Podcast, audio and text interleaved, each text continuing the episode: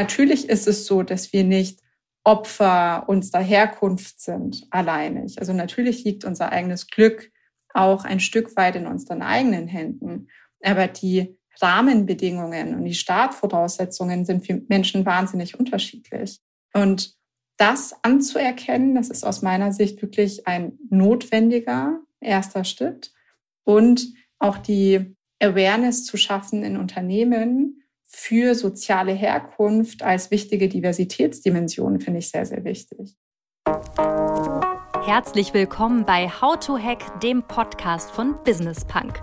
Schön, dass ihr dabei seid und jetzt Ohren auf, denn bei uns verraten euch erfolgreiche Gründerinnen und Gründer, Macherinnen und Macher und Kreative, was sie in ihrem Job anders machen. Unsere Gäste erklären euch ihre persönlichen Tipps und Hacks fürs Arbeitsleben. Das Beste daran, hier wird nicht um den heißen Brei herumgeredet, sondern es gibt handfeste Learnings. Ich bin Jana, Fernsehredakteurin und Moderatorin und ich freue mich riesig, Gastgeberin dieses Podcasts zu sein. Schön, dass ihr wieder mit dabei seid. In diesem Monat geht es bei uns ja um das Thema Chancengleichheit, beziehungsweise was für einen Einfluss der eigene soziale Background auf das Leben und die Karriere hat. Ähm, ja, einen ziemlich großen nämlich. Das haben wir in den letzten Folgen schon gehört. Um als Arbeiterkind Karriere zu machen, muss man einige Hindernisse überwinden. Das weiß auch unsere heutige Gästin, aber mehr dazu gleich. Erstmal begrüße ich hier meine Lieblingsfranzösin und Redakteurin der Audio Alliance, Lucille. Bonjour, Lucille. Bonjour, Jana. Ja, also was ich aus den letzten Folgen mitgenommen habe, das war definitiv, wir starten nicht alle an der Startlinie. Manche starten viele Meter dahinter und haben teilweise noch Gewicht an den Füßen. Ja, leider ja. Unsere heutige Gästin ist Anahita Esmail Sadeh. Vielleicht kennt der ein oder andere von euch sie ja von LinkedIn. Da erzeugt sie mit ihren meinungsstarken Postings über Diversity und Inklusion, Führung, New Work, Technologie und, und, und ziemlich viel Aufmerksamkeit. Fast 140.000 Menschen folgen ihr dort. Und Anahita ist Managerin bei Microsoft, zudem noch Bestseller-Autorin und Speakerin. Und womit sie sich auch gut auskennt, ist oftmals eine von wenigen in einem Bereich zu sein. Als Frau in ihrem Studium der Wirtschaftsinformatik, als Frau in der Tech-Branche oder als Arbeiterkind Managerin zu werden. Ja, und welchen Einfluss ihr eigener sozialer Background auf ihre Karriere gehabt hat, warum sie stolz darauf ist, worauf gerade Führungskräfte achten müssen und wie man es schafft, mit Vorurteilen und Hindernissen im Job umzugehen, das und vieles mehr hört ihr jetzt. Liebe Anahita, und was machen deine Eltern so? Was löst diese Frage in dir aus? Also offen gesagt, Stolz. Stolz, weil ich inzwischen ganz genau weiß, welchen Weg meine Eltern gegangen sind, welche Hindernisse sie überwinden mussten. Und auch stolz, weil sie mich zu der Frau erzogen haben, die ich heute bin. Und diese Frage hat dich ja auch zu einem Posting bei LinkedIn bewegt, das ziemlich durch die Decke gegangen ist. Ähm, Zitat, Stallgeruch kannst du dir nicht erarbeiten, schreibst du. Was meinst du genau damit? Hm, ja, also der Stallgeruch ist aus meiner Sicht etwas, was so gar nicht so leicht zu beschreiben ist. Denn er besteht zum einen aus so etwas wie dem Habitus. Also wie spreche ich, wie gestikuliere ich, wie artikuliere ich mich, wie verhalte ich mich in, in einer Smalltalk-Situation. Und das sind Dinge, die sind nicht so einfach erlernbar. Und in ganz, ganz vielen Situationen in meinem Berufsleben hatte ich schon das Gefühl, dass mir genau dieser Steigeruch fehlt. Und äh, in diesem einen Posting, auf das ich, auf das du jetzt Bezug genommen hast, sprach ich darüber, dass ich in meiner Beratungszeit mit Kollegen zusammensaß und ähm, dann, ich weiß nicht mal, wie es dazu kam, aber irgendwann fiel das Gespräch auf die Berufe der Eltern, vor allem auf die Berufe der Väter. Und dann ging wirklich so ein Posen los, so ein gegenseitiges Ja. Und was macht dein Papa so? Und dann war es ein, ja, mein Vater ist Chefarzt, mein Vater ist Manager, mein Vater ist Anwalt. Und dann irgendwann wurde ich gefragt, ja, und was macht dein Dad? Und dann meinte ich, ja, mein Vater ist Taxifahrer. Und dann war die Reaktion so ein bisschen, ja, äh, beklemmte Stille. und ähm, das Thema wurde ganz schnell gewechselt. Und das war eine der vielen Situationen, wo ich gemerkt habe, okay, irgendwie gehörst du mit deiner sozialen Herkunft gar nicht so wirklich zu dieser Bubble dazu, in der du dich jetzt aktuell bewegen darfst. War dir das vorher auch schon bewusst oder erst in dieser Situation? Du, also offen gesagt, ist einem das als Kind oder als Studentin schon immer wieder bewusst gewesen, weil es ja ganz viele verschiedene Situationen gibt, die sozial selektiv sind. Sei es Auslandsaufenthalte, sei es Praktika in renommierten Unternehmen, wo viele während ihres Studiums über das Netzwerk ihrer Eltern an Positionen kamen. Und das setzt sich ja dann weiter fort. Der allererste Job, schaffst du es über Vitamin B, schaffst du es über das Netzwerk deiner Eltern, über Kontakte oder schaffst du es selber irgendwie rein? Und von daher, das war bei Weitem nicht die erste und auch nicht die letzte Situation dieser Art. Würdest du sagen, dass du doppelt so hart für deinen Erfolg kämpfen musstest wegen deiner Herkunft? Ich denke, dass bei mir ganz viele Faktoren zusammenkommen. Also zum einen bin ich als Frau in der Tech-Branche in einer Führungsrolle wirklich noch eine Exotin. Dann habe ich einen Migrationshintergrund. Ich habe eine soziale Herkunft, die man jetzt nicht als privilegiert beschreiben würde. Und dieser Aspekt der Intersektionalität, der verstärkt das Ganze natürlich.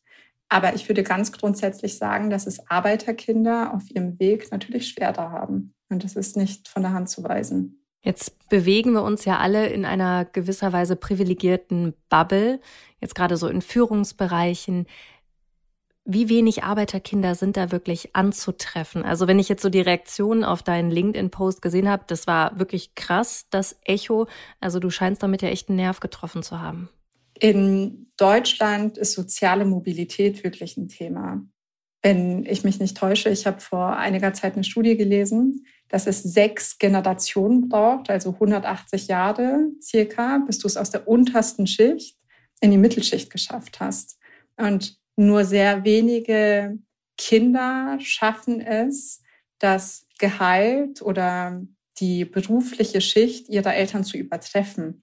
Das heißt, wir bewegen uns meistens über Generationen in denselben Kreisen, in denselben Milieus wie die, in die wir hineingeboren wurden. Und wenn, wenn ich mich nicht täusche, 21 von 100 Arbeiterkindern studieren, wohingegen es bei Akademikerkindern über 70 sind. Ich glaube, es sind 74 von, von, ja, von korrekt. 100. Mhm. Und in Deutschland ist der berufliche Erfolg immer noch sehr, sehr stark an akademische Abschlüsse geknüpft. Vor allem, wenn die soziale Herkunft nicht privilegiert ist, weil dann schaffst du es ja nicht, über das Netzwerk deiner Eltern irgendwo reinzukommen und du schaffst es auch nicht über das Kapital deiner Eltern irgendwas eigenes zu gründen. Das heißt, du musst dir wirklich alles mit eigenen Händen schaffen. Und allein diese fehlenden akademischen Abschlüsse werden für Menschen aus sozioökonomisch nicht so privilegierten Hintergründen meistens schon zum Hindernis. Wie kann man das ändern, gerade in Deutschland? Also ich denke, das, was ganz wichtig ist, ist zum einen dieses Vorurteil aufzubrechen, dass jeder nur mit Leistung erfolgreich sein kann. Also dieses Prinzip, dass man vom Tellerwäscher zum Millionär werden kann, das gibt's ja in den Köpfen auch in Deutschland, dass man sagt, hey, ganz ehrlich, ähm, wenn du dir nur genug Mühe gibst, kannst du erfolgreich werden. Und natürlich ist es so, dass wir nicht Opfer unserer Herkunft sind, alleinig. Also natürlich liegt unser eigenes Glück auch ein Stück weit in unseren eigenen Händen. Aber die Rahmenbedingungen und die Startvoraussetzungen sind für Menschen wahnsinnig unterschiedlich. Und das anzuerkennen, das ist aus meiner Sicht wirklich ein notwendiger erster Schritt. Und auch die Awareness zu schaffen in Unternehmen für soziale Herkunft als wichtige Diversitätsdimension finde ich sehr, sehr wichtig. Und zu schauen, wie schafft man es auch, die Durchlässigkeit zu fördern zwischen Berufsausbildungen und zum Beispiel äh, Universitäten. Also wie schafft man es auch, einen zweiten Bildungsweg zu erleichtern? Ganztageseinrichtungen, wo Kinder aus sozioökonomisch nicht privilegierten Hintergründen es schaffen, an Wissen zu kommen, an Bildung zu kommen, selbst wenn es über ihr Elternhaus nicht so leicht möglich ist. Stipendien über Arbeitgeber, ähm, Programme, wo Menschen aus sozial nicht so privilegierten Hintergründen wirklich dediziert angesprochen werden. Und auf die Weise profitieren Unternehmen ja auch selbst davon, weil sie auf die Weise so eine Perspektivenvielfalt in ihr Unternehmen mit reinbringen, die sie ja sonst gar nicht hätten, wenn sie nur Menschen einstellen, die alle ähnlich ticken und aus ähnlichen Hintergründen kommen. Mhm, wir haben ja gelernt, diverse Teams sind erfolgreicher. Und jetzt hast du ja auch so einen Hebel in der Hand. Du bist Führungskraft bei Microsoft. Was kannst du als Führungskraft ganz aktiv tun oder was tust du vielleicht schon? Also ich glaube ganz grundsätzlich ist es wichtig, dass Menschen, die andere Menschen einstellen, also Personalverantwortliche und Menschen in Führungspositionen, sich klar machen, dass sie einem gewissen Bias unterliegen. Und es gibt das sogenannte Affinitätsprinzip. Das heißt, wir finden Menschen tendenziell sympathischer, die uns ähnlich sind. Und vor diesem Phänomen sind wir auch nicht gefeit, wenn wir in Bewerbungssituationen sind. Das heißt, wenn wir einen Bewerber oder eine Bewerberin vor uns sitzen haben, der oder die uns sehr, sehr ähnlich ist in gewissen Aspekten, also zum Beispiel an der gleichen Uni studiert hat, denselben Studiengang studiert hat, uns vielleicht auch einfach von der Art und Weise sehr ähnlich ist, also ähnliche Interessen hat, einen ähnlichen Humor hat, dann tendieren wir viel eher dazu, diese Person sympathisch zu finden und diese Person einzustellen und gehen dann von diesen objektiven Messkriterien weg.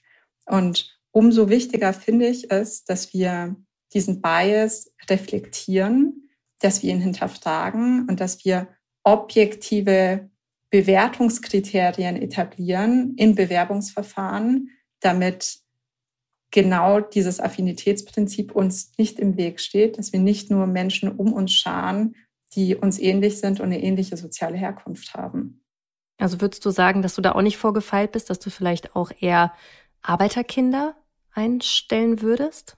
Ich denke, dass kein Mensch davor gefeit ist. Wir alle tendieren dazu, uns eher zu Menschen hingezogen zu fühlen, mit denen wir uns in irgendeiner Form identifizieren können. Und mir fällt zum Beispiel immer wieder auf, obwohl ich sehr, sehr viel Bewusstsein habe über dieses Thema, dass ich in Vorstellungsgesprächen sitze und Leute dann besonders toll finde, die eine Aufgabenstellung auf eine ähnliche Weise lösen, wie ich sie angehen würde. Und allein das ist ja schon so ein Signal dafür, mhm. weil im Endeffekt, du hast es vorhin selber gesagt, diverse Teams sind innovativer, aber diverse Teams, heterogene Teams verursachen halt auch Reibung. Wenn ich ein Team zusammenstelle, das aus lauter kleinen Anahitas besteht, dann habe ich es tendenziell sehr, sehr leicht, weil ich mich ja nicht an meinen Leuten reiben muss. Ich bekomme weniger Widerworte ich schlage was vor, alle finden es gut. Oder ich finde das gut, was meine Leute vorschlagen, weil sie es auf die Weise machen, wie ich es auch selber angehen würde. Und deswegen, ich bin nicht davor gefeit, wir sind alle nicht davor gefeit. Und das ist ein Aspekt, den wir tagtäglich immer wieder im Hinterkopf haben müssen.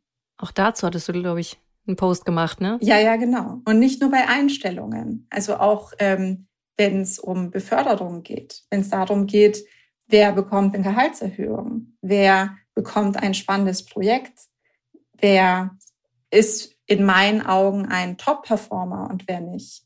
Das heißt, wir, wir müssen nicht nur darauf gucken, dass wir diesen Bias zur Seite legen, wenn es darum geht, dass wir Leute in unser Team holen, sondern auch, dass wir fair und objektiv mit den Menschen umgehen und da wirklich die Sympathie nicht mit reinspielen lassen, wenn es um Leistungsbemessung geht. Boah, ich stelle mir das richtig schwer vor. Also, weil am Ende bist du ja auch nur ein Mensch oder Führungskräfte sind nur Menschen. Und das so komplett irgendwie wegzuschieben, was würdest du sagen, in wie viel Prozent der Fällen gelingt dir das? Ich finde, es ist sehr schwer, das in Zahlen zu fassen. Ich glaube, das Gefährliche ist, die Fälle, wo es mir gar nicht auffällt. Und das, deswegen kann, kann ich es dir auch gar nicht sagen. Mhm. Es kann sein, dass ich dir jetzt zum Beispiel sage, hey, es gelingt mir in 80 Prozent der Fälle, aber Dabei gelingt es mir in sehr, sehr vielen Fällen gar nicht. Und das sind genau die Fälle, wo ich es nicht merke. Von, von daher, ich weiß es nicht. Aber wahrscheinlich immer noch viel zu oft.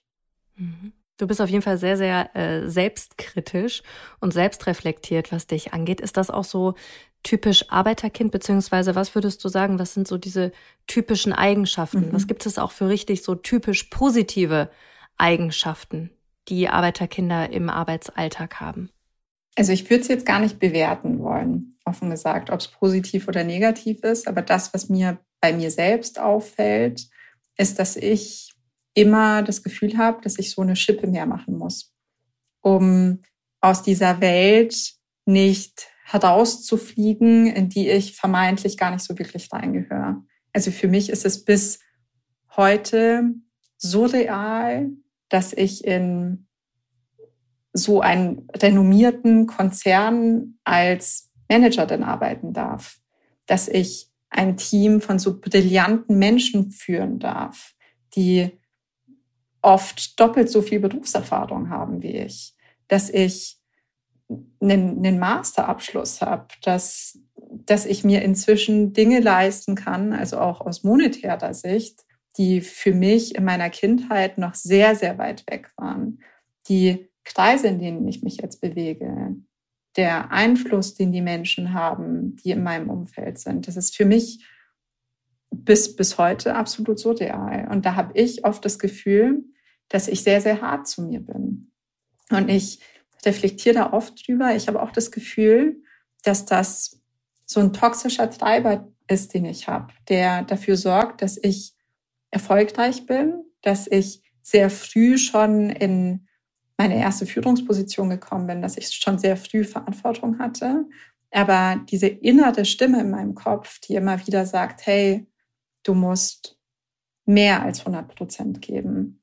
Hey, ja, du bist jetzt hingefallen, aber steh jetzt wieder auf mach weiter. Es ist niemand da. Es gibt keinen doppelten Boden. Es gibt niemanden, der dich auffängt. Du bist komplett für dich selbst verantwortlich. Du bist selbst für deine Finanzen verantwortlich. Du bist selbst für deinen beruflichen Erfolg verantwortlich. Du bist selbst für dein Netzwerk verantwortlich. Und auch dieses Aufwachsen mit dem Gedanken, dass du auch selber dein primärer Sparingspartner bist. Also es macht einen ganz massiven Unterschied, ob du es gewöhnt bist, schon während deines Studiums oder während deiner Studienwahl oder dann später bei deiner Berufswahl immer wieder dein Elternhaus zu konsultieren oder ob du eher die Person bist, die von den Eltern konsultiert wird. Und deswegen gar nicht in, in die Situation kommst, de, deine Eltern da um Rat zu fragen. Also wenn, wenn du mit dem Wissen auf, aufwächst, dass du für dich selbst verantwortlich bist, du selber immer die Entscheidungen triffst, das gibt dir natürlich sehr viel Autonomie und Selbstständigkeit und Fleiß und Disziplin und Resilienz. Aber im gleichen Zuge gibt es dir natürlich auch sehr, sehr viel psychischen Druck. Fühlst du dich auch manchmal, ähm, du kennst bestimmt auch dieses Imposter-Syndrom. Bist du da auch manchmal von betroffen? ich, ich muss immer so ein bisschen schmunzeln, weil Frauen und Imposter, also das war ja, das, das Thema ist ja wirklich schon ausgelutscht. Aber ja, also so wie fast alle tollen Frauen, die ich kenne, und ich wette, du hast es auch, so wie ich dich einschätze. Ja. Ja. ja. Also all Vielleicht müssen wir kurz noch mal erklären, was es ist. Ja, erklär, erklär mal.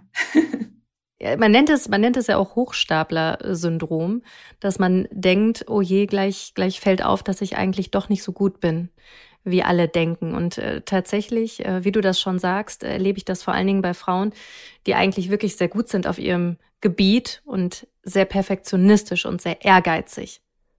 Und das ist total krass. Ich äh, habe kaum einen Mann bislang getroffen, der es hat. Also genau dasselbe wie du. Und für mich war ehrlich gesagt auch klar, dass du es hast. Weil es sind genau diese Frauen, die nach außen hin so, oder diese Menschen, die nach außen hin so perfekt wirken, wo man das Gefühl hat, hey, die haben ihr Leben im Griff. Und genau diese Menschen sind es meistens, die ständig diese innere Stimme haben, diese Selbstzweifel haben und diesen inneren Treiber. Und den habe ich auch massiv.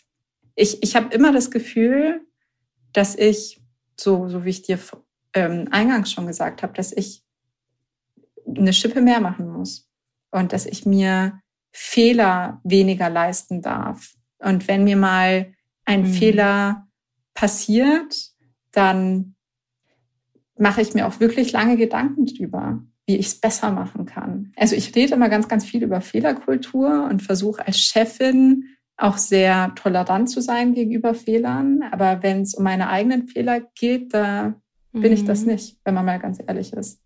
Fühle ich äh, sehr auf jeden Fall. Also man ist sehr hart zu sich selber. Memo an uns. Auch das kann man vielleicht noch mal irgendwie angehen. Ne? Jetzt lass uns noch mal auf dich als Person gucken. Du hast ja Wirtschaftsinformatik studiert, dann hast du unter anderem bei SAP gearbeitet und jetzt bist du seit Ende 2021 bei Microsoft im Management.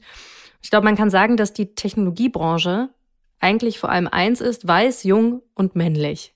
Wie passt du da rein? Oder beziehungsweise wie bist du da reingekommen? Wie konnte das passieren? also ich bin absolut Exotin in, in, dem, in dem Gebiet und das war ich schon ab dem ersten Tag, wo ich in meiner allerersten Softwareentwicklungsvorlesung saß. Das kann man dazu sagen. Deswegen mhm. ähm, lass uns kurz die Frage beantworten, wie ich dazu kam. Ähm, ich war nach meinem Abi erstmal so ein bisschen planlos. Also ich habe mich sehr für soziale Themen interessiert, auch für Journalismus. Also sowas, was du jetzt machst, fand, fand ich ganz, ganz toll. Mhm. Ähm, hatte aber jetzt nicht so die Richtung. Ich war während meines Studiums in so technischen Gebieten immer nicht so die Leuchte. Ähm, war nicht schlecht, aber war auch wirklich alles andere als gut oder talentiert. Ähm, und habe dann mit meinen Eltern gesprochen und meine Eltern hatten im Endeffekt nur einen Wunsch. Und der war, bitte, bitte, bitte studiere irgendwas, was Zukunft hat, was dich finanziell unabhängig macht. Und meine Eltern haben mir immer sehr viel Wahlfreiheit und Entscheidungsfreiheit gelassen. Die haben sich immer sehr wenig eingemischt bei mir. Und deswegen hatte das sehr viel Gewicht, dass sie dann in dem Kontext ihre mhm. Meinung geäußert haben. Und ich habe schon zu dem damaligen Zeitpunkt verstanden, wo das herkam. Woher? Es, es kam daher, dass für uns Geld immer ein Thema war. Also es war nie so, dass ich das Gefühl hatte, wir sind arm auf gar keinen Fall. Also da gibt's ganz andere Fälle. Meine Eltern hatten auch immer einen Bezug zu Bildung.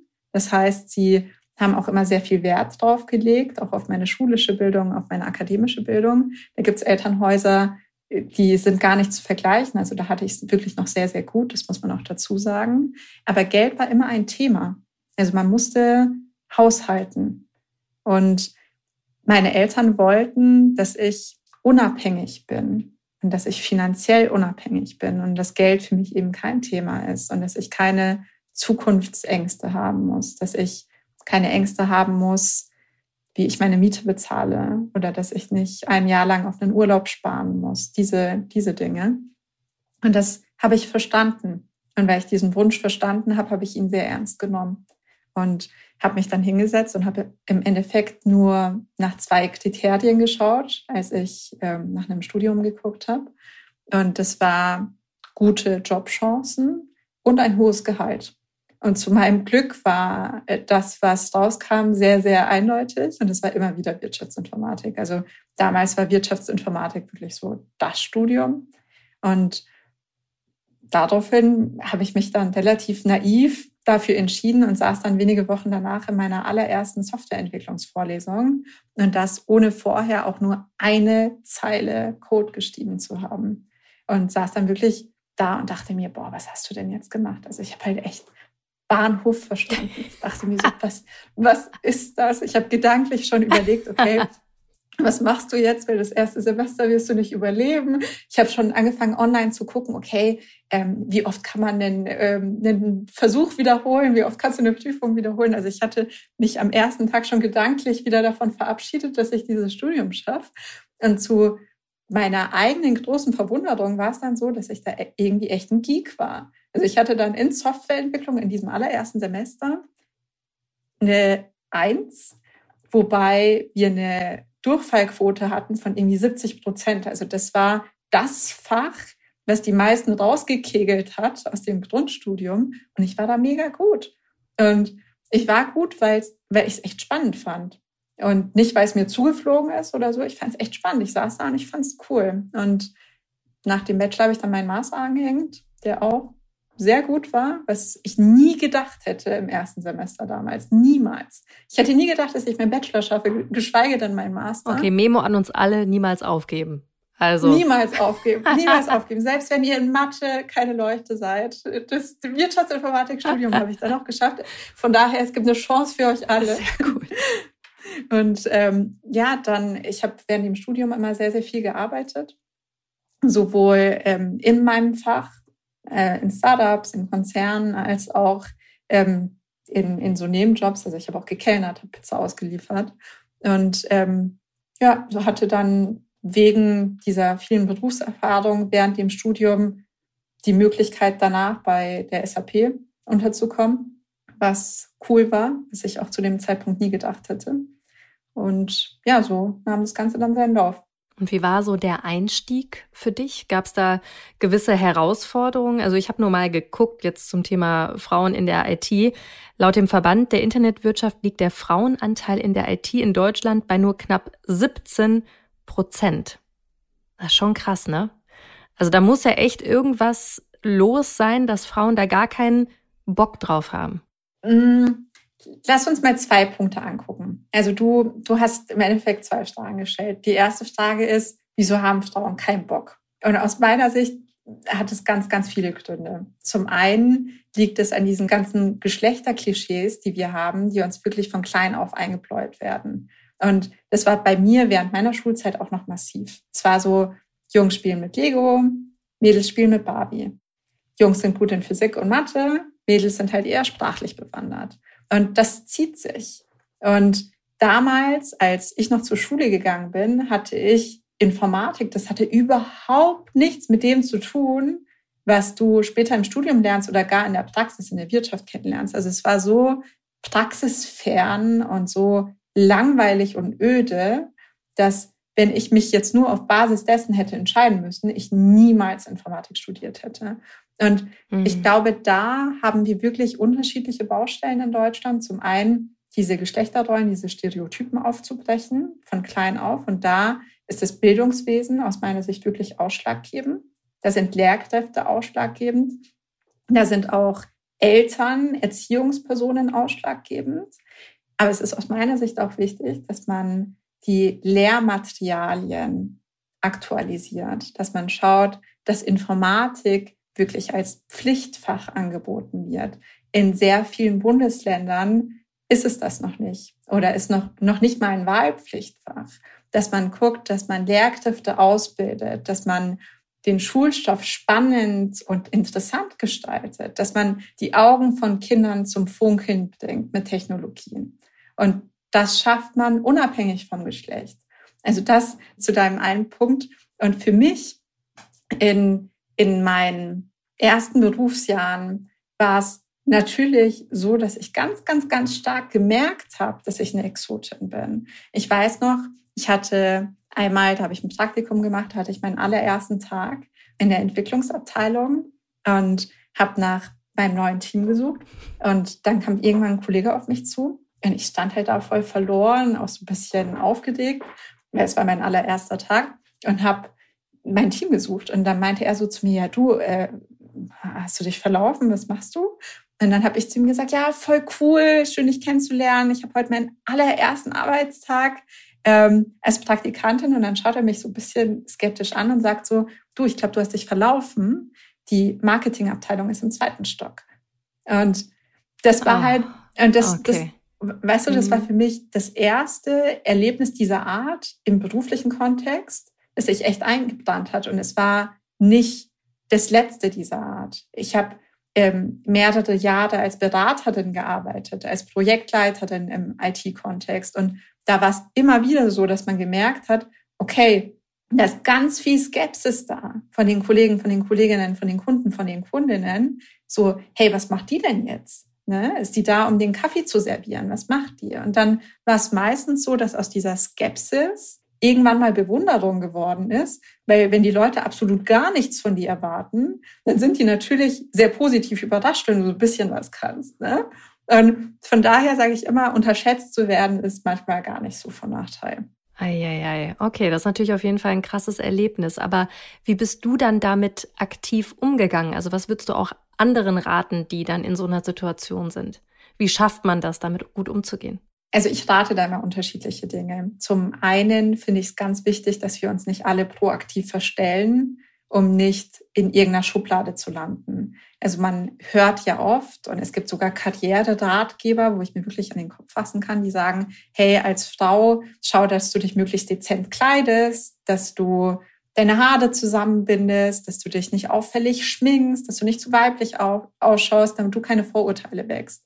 Und ich weiß noch, ich hatte damals eine Kollegin, mit äh, der ich in meiner Beratungszeit sehr viel unterwegs war und die war sehr, sehr senior und ich habe von ihr sehr viel gelernt. Aber die hat es zu mir auch immer gesagt. Die meinte so, hey, ganz ehrlich, so nimmt dich keiner ernst mit deinem neongelben Blazer und mit deinen lackierten Fingernägeln.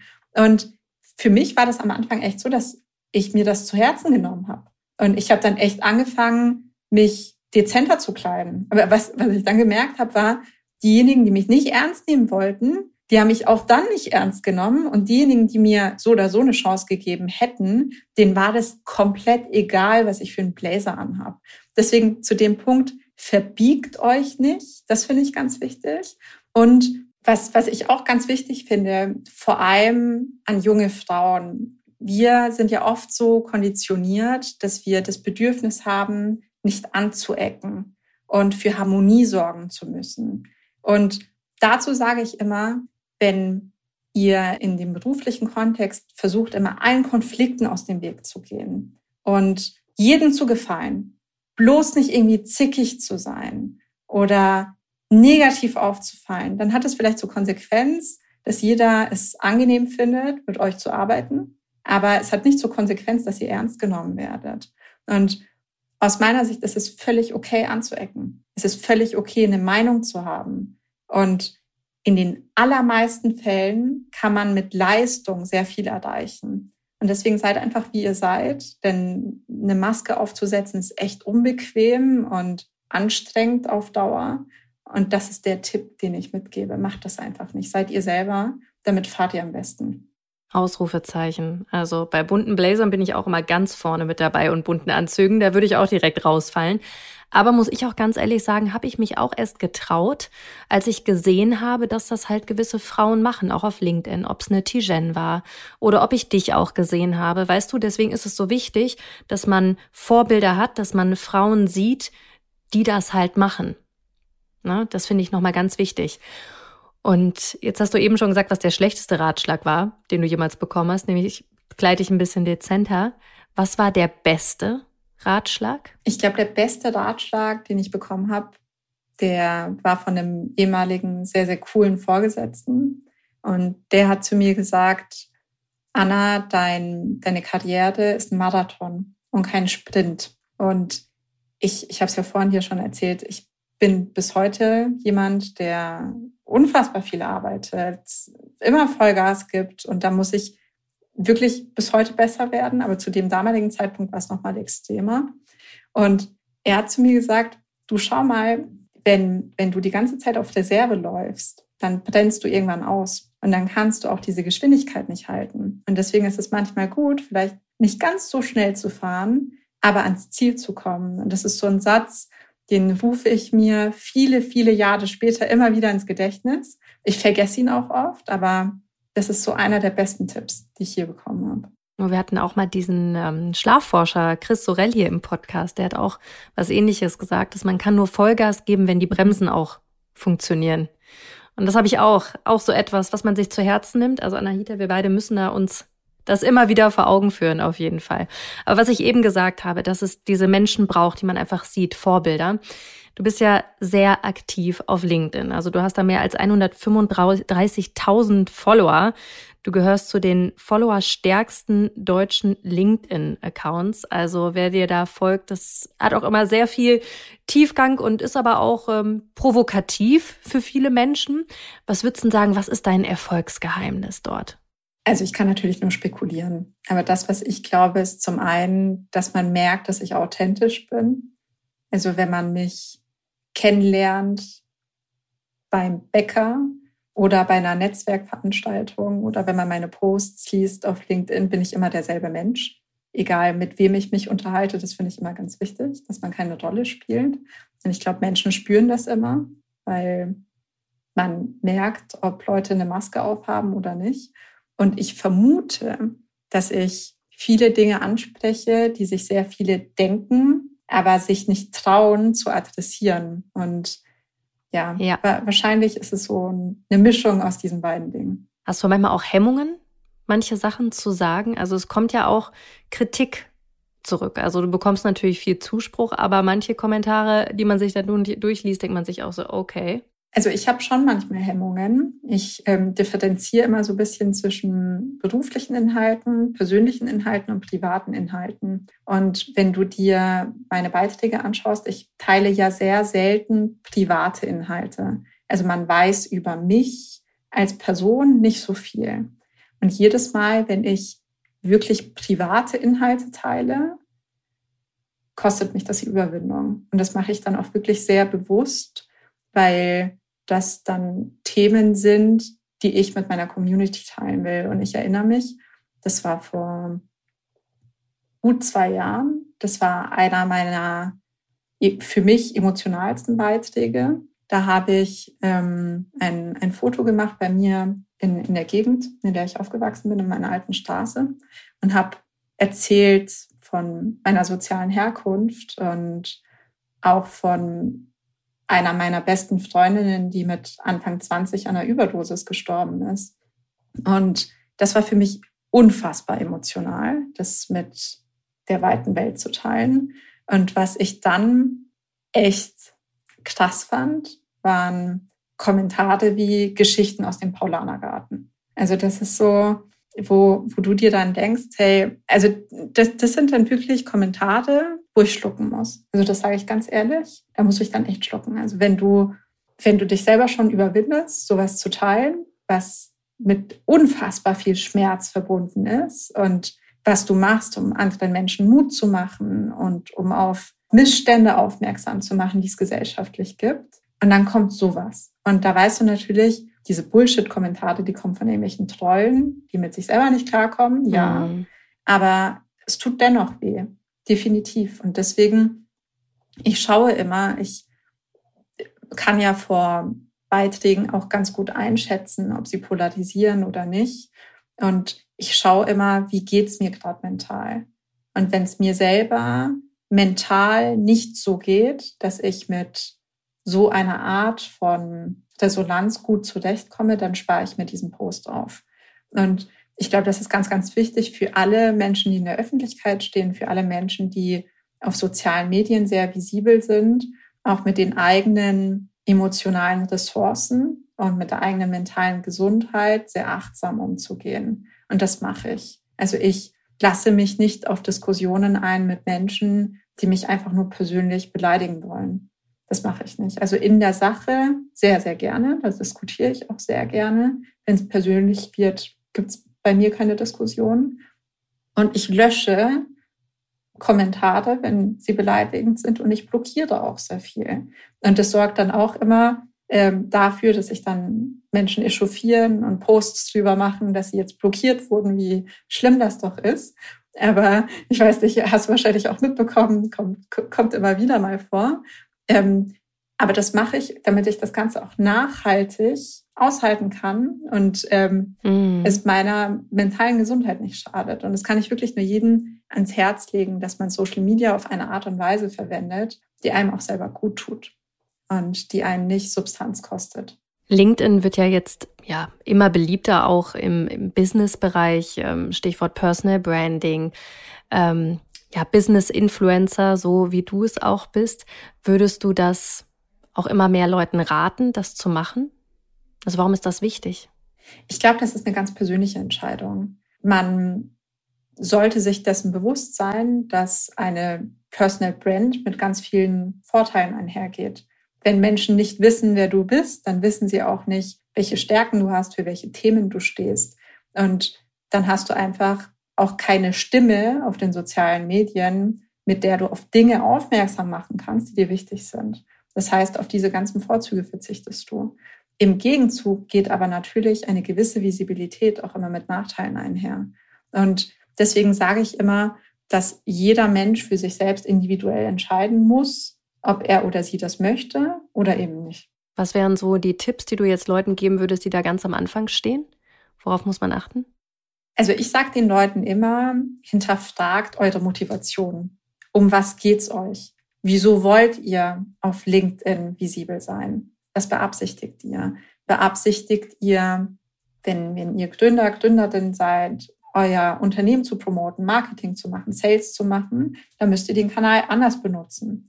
Sind euch Themen wichtig? Ist euch Nachhaltigkeit wichtig? Ist euch Diversität wichtig? Dann müsst ihr den Kanal anders verwenden. Geht es euch nur um euch?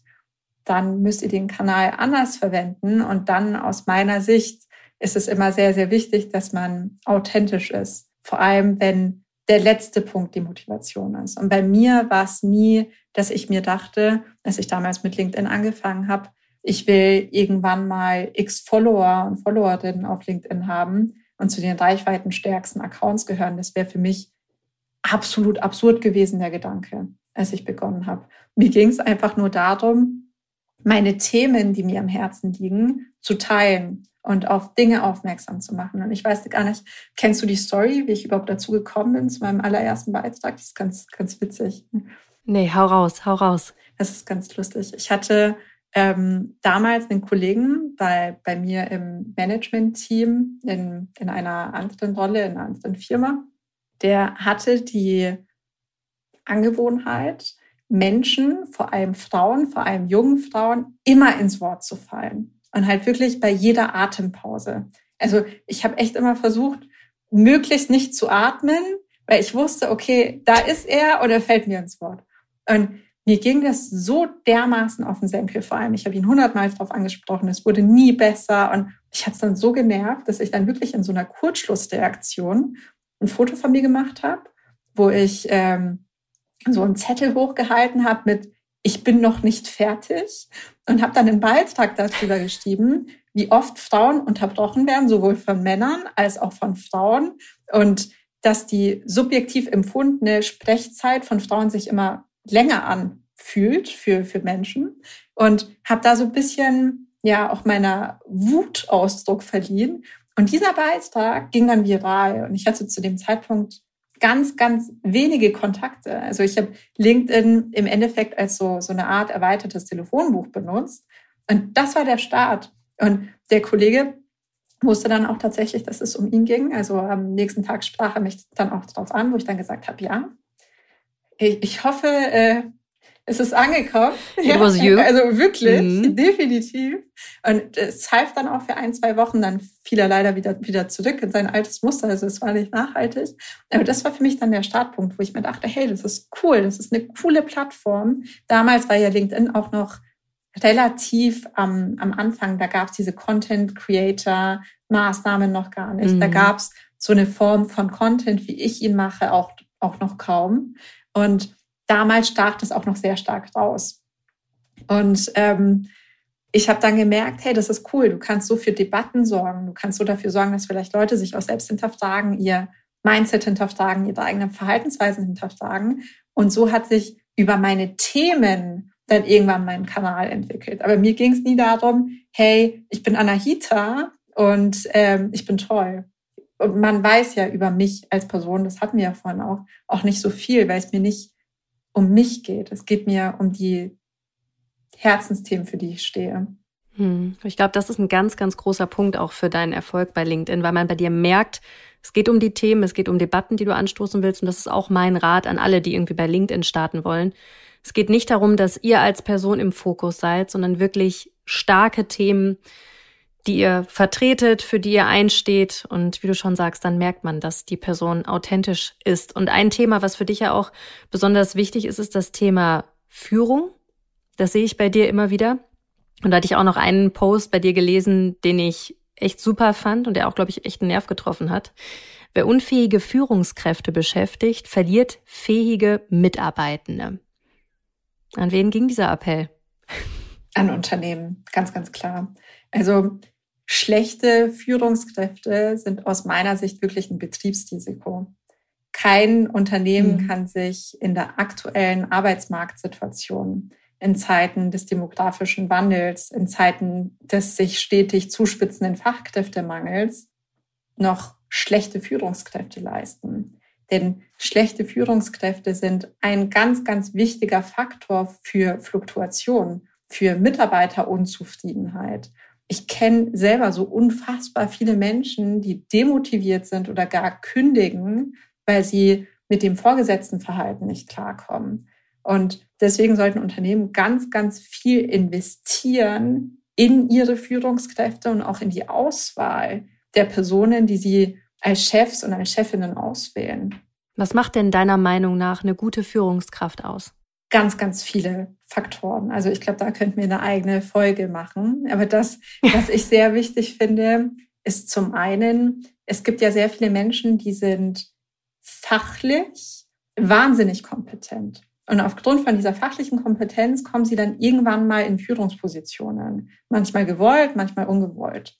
Und wenn diesen Menschen aber zugleich dann diese sozialen Skills fehlen, wenn ihnen Empathie fehlt, wenn ihnen das Interesse an Menschen fehlt, wenn sie ihren eigenen Mitarbeitern, Mitarbeiterinnen gar nicht zuhören wollen, dann werden sie es sich sehr, sehr schwer tun als Führungskräfte. Also das ist aus meiner Sicht ein ganz wichtiger Aspekt. Was ich auch sehr wichtig finde, ist Kommunikationsfähigkeit, also eine wertschätzende, klare und transparente Kommunikation. Also klar zu machen, das ist meine Erwartungshaltung an dich.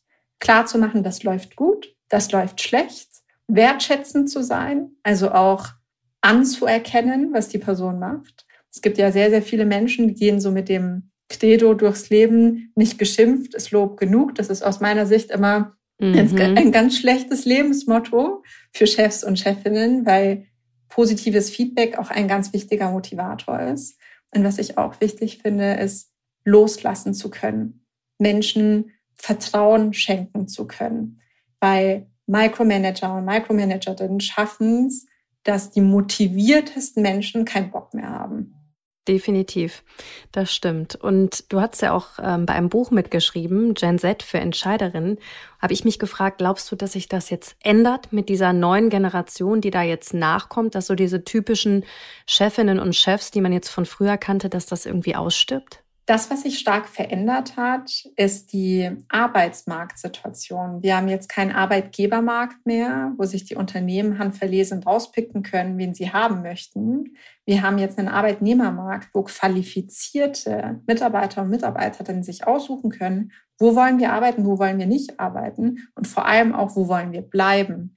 Und die Generation Z, die jetzt immer mehr auf den Arbeitsmarkt kommt, vor allem, und ich spreche hier wirklich nur von den Qualifizierten, weil auch da müssen wir differenzieren. Wir dürfen nicht die Generation Z in Gänze in einen Topf werfen und über einen Kamm scheren. Also ich spreche jetzt wirklich nur von den Menschen, die wissen, wir sind gut ausgebildet und stehen im Arbeitsmarkt alle Türen offen. Die Unternehmen kämpfen um uns. Und die wissen natürlich um diese Situation. Und die wissen auch, dass sie sich zum einen nicht alles gefallen lassen müssen, die wissen aber auch, dass sie es sich herausnehmen können, Dinge in Frage zu stellen, den Status quo in Frage zu stellen, auf Werte zu achten, die ihnen wichtig sind, eine gewisse Unternehmensvision einzufordern. Und das ist aus meiner Sicht der gravierende Unterschied, weil dass es Konflikte gibt zwischen den Jungen und den Älteren, die hat schon immer gegeben. Das hatten schon damals die Babyboomer mit ihrer Elterngeneration. Das ist nichts Neues das, was wirklich neu ist, ist die Arbeitsmarktsituation. Definitiv. Und welches Spiel die Generation Z auch sehr gut kennt, ist dieses Trinkspiel, was wir in diesem Podcast haben, liebe Anahita. Und damit ein ganz harter Cut. du hast eine große Flasche Wasser neben dir stehen. Ja. Kennst du das Spiel? Ich habe noch nie. Nee, schieß mal los. Ich erkläre es dir mal ganz kurz. Wenn deine Antwort auf meine Frage doch ist, mhm. dann musst du einen Schluck trinken. Und wenn deine Antwort stimmt ist, mhm. dann kannst du das Glas stehen lassen. Wir probieren es mhm. einfach mal aus. Ich habe noch nie einen meiner Chefs oder Chefinnen so richtig verflucht. Okay, doch, sie trinken großen Schluck. Was war das für ein Moment? Also ich, ich sage immer, ich habe von den Menschen oder von den Vorgesetzten am meisten gelernt, die schlecht waren. Also ich sag's, ich sag's ganz offen. Also die einen Führungsstil hatten, mhm. mit dem mhm. ich überhaupt nicht klargekommen bin. Und ich hatte schon ganz, ganz viele Chefs, ganz viele Chefs, ganz viele Chefinnen, die ganz wunderbar und großartig waren. Ich hatte aber auch schon ganz viele, die ganz grauenhaft waren. Und von, von daher habe ich nicht nur ein oder zweimal geflucht, sondern definitiv öfter, habe aber für mich selber auch sehr viel gelernt, dahingehend, wie ich nicht führen möchte. Mhm. Also man lernt auch, wie man eben nicht sein möchte. Ich habe noch nie mal einen großen Fehler gemacht. Nee? Ah, die Flasche bleibt stehen. So einen richtig großen Fehler hast du noch nie gemacht? Also ich habe noch keinen Fehler gemacht, den ich gern ungeschehen machen würde. Also ich mhm. habe natürlich viele Fehler gemacht in meinem Leben. Ich habe viele Abzweigungen genommen, die im Nachgang unnötig waren oder vermeidbar gewesen wären. Ich bin oft über irgendwelche Hindernisse gestolpert, über die ich nicht hätte stolpern müssen. Aber genau diese Fehler und genau diese Hindernisse haben mich zu der Person gemacht, die ich heute bin. Und deswegen würde ich sagen, so einen richtig großen Fehler, den ich ungeschehen machen wollen würde, den gibt's nicht. Mhm. Ich habe noch nie mal die Branche wechseln wollen. Also raus aus der Tech-Branche. Ah, auch das nicht. Also du bist und bleibst ein Techie. Also aktuell muss ich sagen, könnte ich mir echt nicht vorstellen, irgendwas anderes zu machen. Also ich feiere das schon sehr, in der Tech-Branche in der aktuellen Zeit zu sein. Ich finde, ähm, was Technologie alles möglich macht und die Entwicklungen, die es aktuell gibt, das ist so spannend. Und dass ich da selber dabei sein darf und so einen kleinen Mini-Beitrag leisten kann, finde ich super cool. An der Stelle kann ich dich direkt mal fragen, äh, was du zu der ganzen ChatGPT-Sache sagst. Da ist ja auch eine Frau mit an der Spitze, Mira Murati, CTO, glaube ich, von OpenAI. Ist das, ist das da in Amerika irgendwie anders mit Frauen in der Tech-Branche oder ist sie da auch eine Ausnahme? Also ich glaube schon, dass ähm, in, in den Staaten da so eine gewisse Offenheit gegeben ist, die wir vielleicht noch so ein bisschen ausbauen können. Und das merkt man ja auch daran, wie sich Frauen in Führungspositionen in anderen Ländern kleiden ähm, und wie genau derselbe Kleidungsstil hier in Deutschland begutachtet wird. Ne? Also Weiblichkeit per se wird hier in diesen Gefilden eher mit fehlender Professionalität in Verbindung gebracht. Und von daher haben wir da, glaube ich, schon einen Weg vor uns. Okay, also da können wir noch einiges lernen. Ja. Ja, und dann komme ich auch direkt äh, zu dem Ausblick, den wir haben hier ganz am Ende des Podcasts. Was würdest du denn sagen? Was sind so deine Top-Tipps und deine Top-Hacks für eine erfolgreiche Karriere? Jetzt nochmal so zusammengefasst. Gerade vielleicht auch in so einer Branche, die nicht so typisch ist für Frauen. Also ich glaube, das, was sehr wichtig ist, ist zum einen der Tipp, den mir mein damaliger Chef gegeben hat. Und das ist Nachhaltigkeit.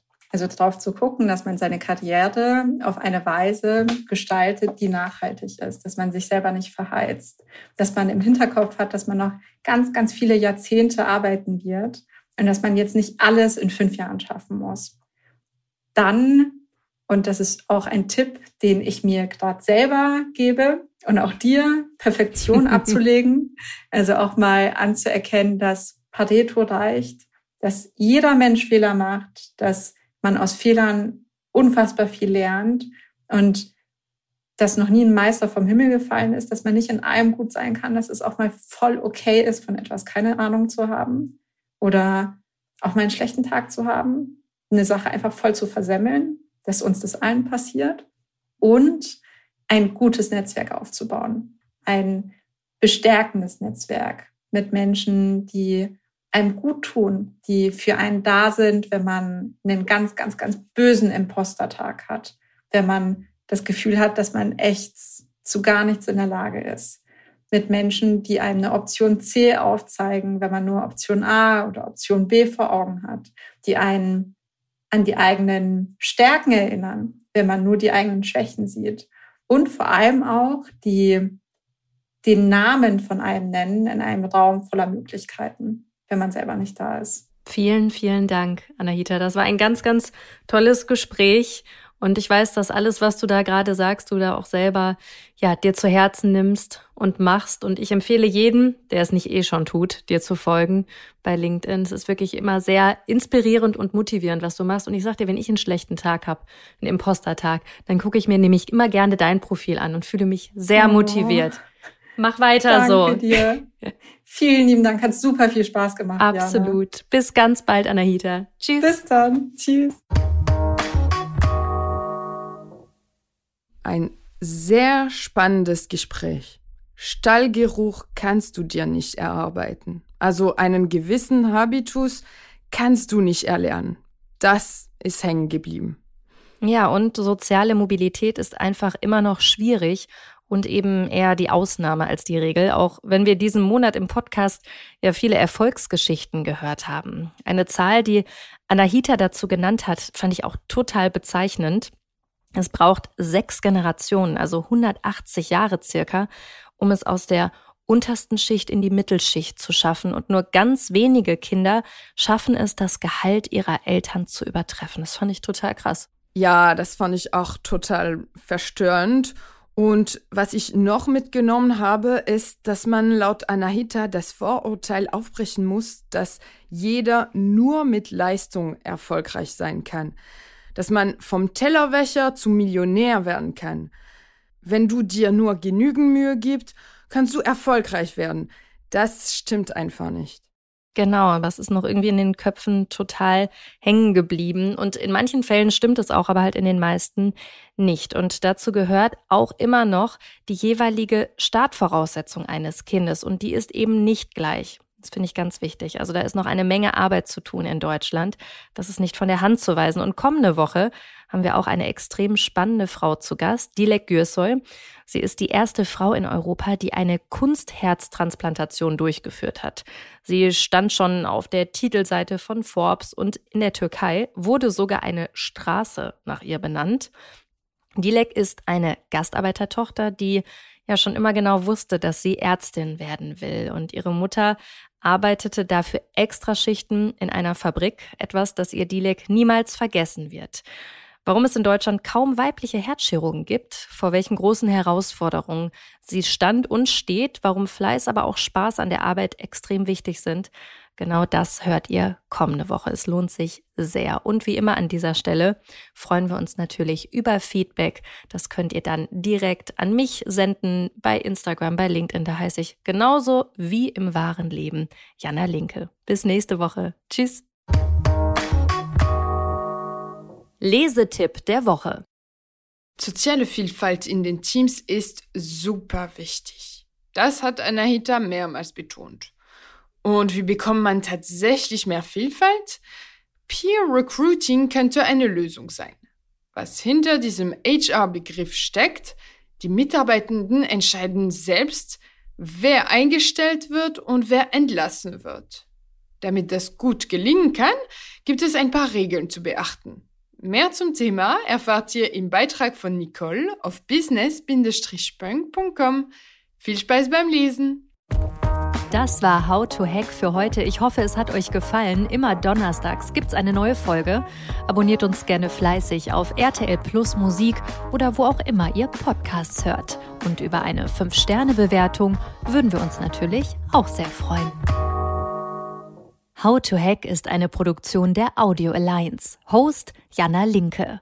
Redaktionelle Mitarbeit Lucille Garnier und Nicole Plich. Audioproduktion Lia Wittfeld.